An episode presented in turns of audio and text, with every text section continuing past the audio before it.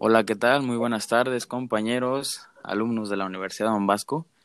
El día de hoy, pues obviamente eh, vamos a un episodio eh, y pues el día de, eh, en esta ocasión les traemos el tema de los efectos de la política monetaria sobre la economía. Y pues tenemos em, a nuestros tres compañeros expertos en, en, este tema que el día de hoy lo preparamos para ustedes. Y pues los voy a presentar. El día de hoy está con nosotros Eduardo Mendoza, eh, Saulo Álvarez y Cristian Virrueta. Y pues mucha atención y vamos a comenzar. Muy buenas tardes, compañero Abraham y a mis otros compañeros, alumnos que escuchan nuestro podcast, profesor. Este, como comentaba mi compañero, vamos a hablar sobre los efectos de la política monetaria. Eh, el cual nos dice que el Banco Central provee de moneda e instrumenta la política monetaria. No sé si alguno de ustedes ya había escuchado que, el, el, Banco Central de, pues de México es el Banco Central de México, valga la redundancia. ¿Alguno de ustedes, de mis compañeros, había escuchado eso? Sí, claro, pues obviamente lo hemos venido platicando en, en estas sesiones de, de análisis del entorno político. Y yo, creo que es un término, yo creo que es un término que ya todos conocemos, ¿no? Efectivamente, el, el, semestre pasado habíamos expuesto algo sobre el tema de la política, solo que abarcaba algunos temas como la política monetaria expansionista y contraccionista. Este, en esta, en esta política nos dice que influye mucho el comportamiento de la tasa de interés a corto plazo, ¿Alguno de ustedes me podría comentar qué es la tasa de interés? Claro que sí, este, em, pues la tasa de interés eh, ahorita en México eh, es, un, es, un, es, algo muy importante que, que, nos ha tenido muy preocupados a nosotros los mexicanos y este y es que es un término que de verdad da terror ya que eh, con el salario que nos dan a nosotros los mexicanos en México y, las tasas de interés altas y los bancos eh, bombardeándonos con, sacar préstamos y todo eso. Y podemos mm, orillarnos a una definición muy básica y decimos que pues la tasa de interés es un porcentaje que se traduce en un monto de dinero mediante el cual pues se paga ese uso del dinero. Este, la tasa de interés expresa el pago que recibe la persona o empresa que deposita el dinero por poner esa cantidad a disposición de otro. En este caso los préstamos, como mencionaba. Muy bien, yo para finalizar con mi parte sobre, sobre este tema, este, me quiero recalcar, hacer hincapié en que los objetivos para este tipo de economía este, se, se relaciona mucho con el, con el paralelo en los avances académicos y la experiencia, ya que esto no, no tiene un, un, concepto como tal, sino que este se va adquiriendo a través de la experiencia y el, el paso de los, de los días. Este, la mejor aportación para esta política es procurar la estabilidad de precios. Con esto podemos mantener un, o más bien crear un crecimiento económico en nuestro país. Por mi parte sería todo, los dejo con mi compañero. Perfecto. Y este, y ahora que toques el tema de, de precios, eh, pues cabe mencionar que, que, al respecto es importante que saber que el Banco Central pues no tiene un control directo sobre los precios, ya que estos pues se determinan como ya todos sabemos con la interacción entre la oferta y demanda de diversos bienes o servicios. Y, y pues esto es algo muy, muy sencillo, ¿no? Que, que depende de, de lo que compre la gente, es cómo se va a, estar subiendo o bajando los precios. En este caso, ahorita nos podemos dar un ejemplo de, de los iPhone, por ejemplo, eh, que ahorita es lo el boom de, de, la sociedad. El hecho de tener un iPhone es el prestigio, ¿no? La, e, e, eres un, un tipo que, que, le gusta lo caro, ¿no? Nací, nací pobre, pero me gustó lo caro, ¿no? Y andamos endeudándonos con con Coppel, con hasta lo que no para comprar un iPhone. Y pues en este caso ese es un buen ejemplo. Entonces eh, se compran demasiados iPhone. Eh, la oferta pues es, es que el hecho de que estén ahí los iPhone sube la demanda y por lo tanto, entonces los precios los pueden subir y aún así eh, eso se mantiene igual. La gente va a seguir comprándolo, no importa el precio, pero eh, es así como se, se maneja ese tipo de, de, de, ese punto importante, pues, de, de, que el Banco Central no, no, no tiene el control de los precios, simplemente se rige por la oferta y demanda. Y, y pues lo anterior eh, sugiere que la autoridad monetaria, eh, pues es sumamente importante conocer los efectos eh, que sus acciones tienen sobre la, la economía general y, y, pues algo muy importante es sobre el proceso de determinación de precios, que es lo que, que les comentaba.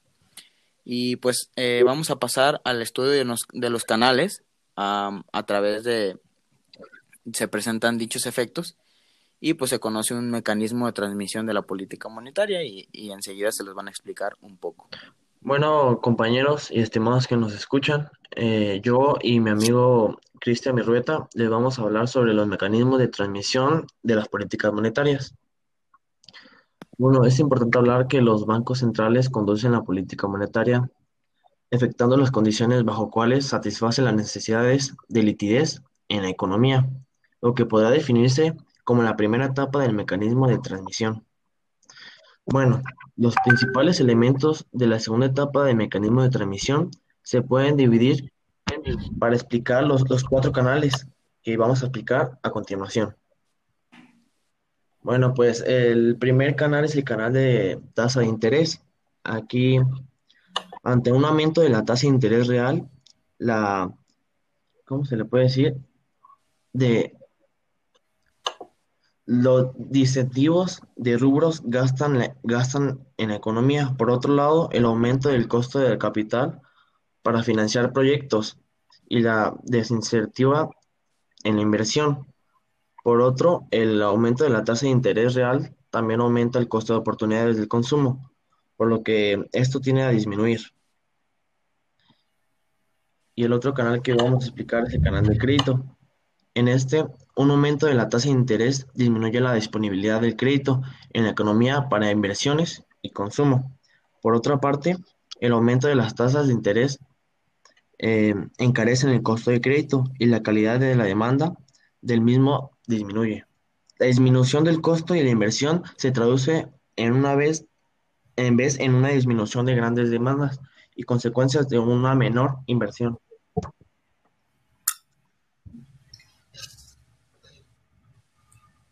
¿Qué tal? Este, yo soy Cristian y pues, les vengo a mencionar los, los otros tres canales que, que hacen falta y es el canal de tipo de cambio, el aumento en las tasas de interés suele ser más atractivos los activos financieros domésticos en la relación a los activos financieros extranjeros. Esto puede dar lugar a que se presente una apreciación del tipo de cambio nominal que puede dar lugar a una resignación del gasto de la economía. Ello debido a lo referido en el ajuste cambiario tiene a abaratar las importaciones y las exportaciones. Pues esto dice que todas las importaciones se hacen más más baratas y por otro lado las exportaciones se hacen más caras. Ello tiende a disminuir la demanda agregada. Y sabemos que la demanda agregada es la suma de los bienes y servicios que los consumidores, empresas y el Estado están dispuestos a consumir. Y eventualmente también la inflación. Y todos sabemos que la inflación es el, es el aumento generalizado y sostenido de los precios. Por otro lado, tenemos el, el canal del precio de otros activos. Un aumento en las tasas de interés tiende a ser más atractiva la inversión en bonos y disminuye la demanda de acciones, por lo que el valor del mercado en estas últimas, así como en otros activos, puede disminuir. Ante la caída en el valor del mercado, las empresas se pueden ver deterioradas a su capacidad para acceder a cuatro diversas fuentes del financiamiento, lo cual dificulta la, realización de nuevos proyectos de inversión. Lo anterior también conduce a un aumento de demanda agregada y una disminución de inflación. Esto quiere decir que, que la realización de los nuevos proyectos de inversión se ven, se, se dificultan por por la caída del valor en el, del mercado de las empresas. El otro canal es el canal de las expectativas y se dice que las decisiones de la política monetaria tienen efectos sobre las expectativas acerca del desempeño futuro de la economía y en particular el de los precios. Eh, es precisamente que con base en dichas expectativas los agentes económicos realizan el proceso por el cual determinan sus precios. A su vez, las expectativas de inflación tienen efectos sobre las tasas de interés y sobre la demanda y oferta agregada a través de los canales mencionados anteriormente. Este. Muy, muy bien. Este, pues Sí, es, algo muy importante. Y este se, se dice que, que la oferta agregada, este ese total de bienes y servicios pues que, en conjunto de las empresas se emplean para vender y pues tienen una, una gran este ¿cómo se puede, cómo le podemos decir? Un gran impacto pues a todos estos canales. Exactamente. Pues básicamente eh, eh, esta política monetaria se rige y, y, se va, como, como su nombre lo dice, se basa en estos canales, ya que pues no es tan compleja como, como, como se, se, pueda escuchar, como se pueda entender. Y, y ya por último, para finalizar, eh, les voy a explicar eh, así rápidamente qué es lo que pasa cuando la tasa de interés sube y qué es lo que pasa cuando baja. Y pues decimos que la tasa de interés al subir, eh, entre, entre otros muchos efectos, el más importante y de mayor impacto para el sector empresarial y para la economía eh, pues obviamente es el incremento de los créditos y ya que las empresas pues se verán incrementado el costo de su financiación y sus costos en general. Y eso pues obviamente les da una menor rentabilidad e inclusive en una pérdida de mercado para algunas de ellas.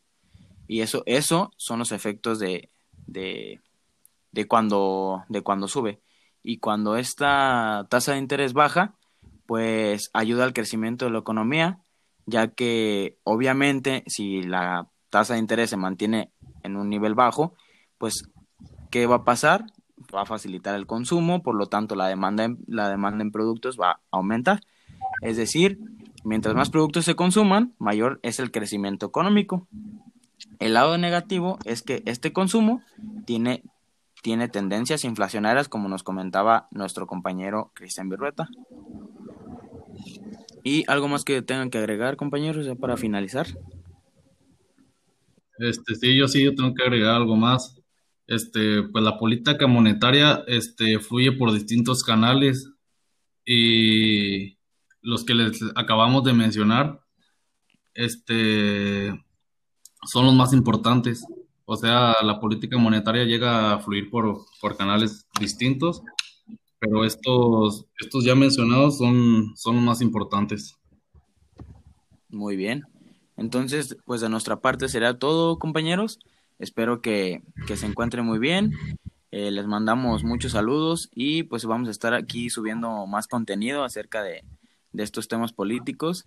Y pues muchas gracias y que tengan muy buena tarde y excelente semana. Hasta luego. Gracias.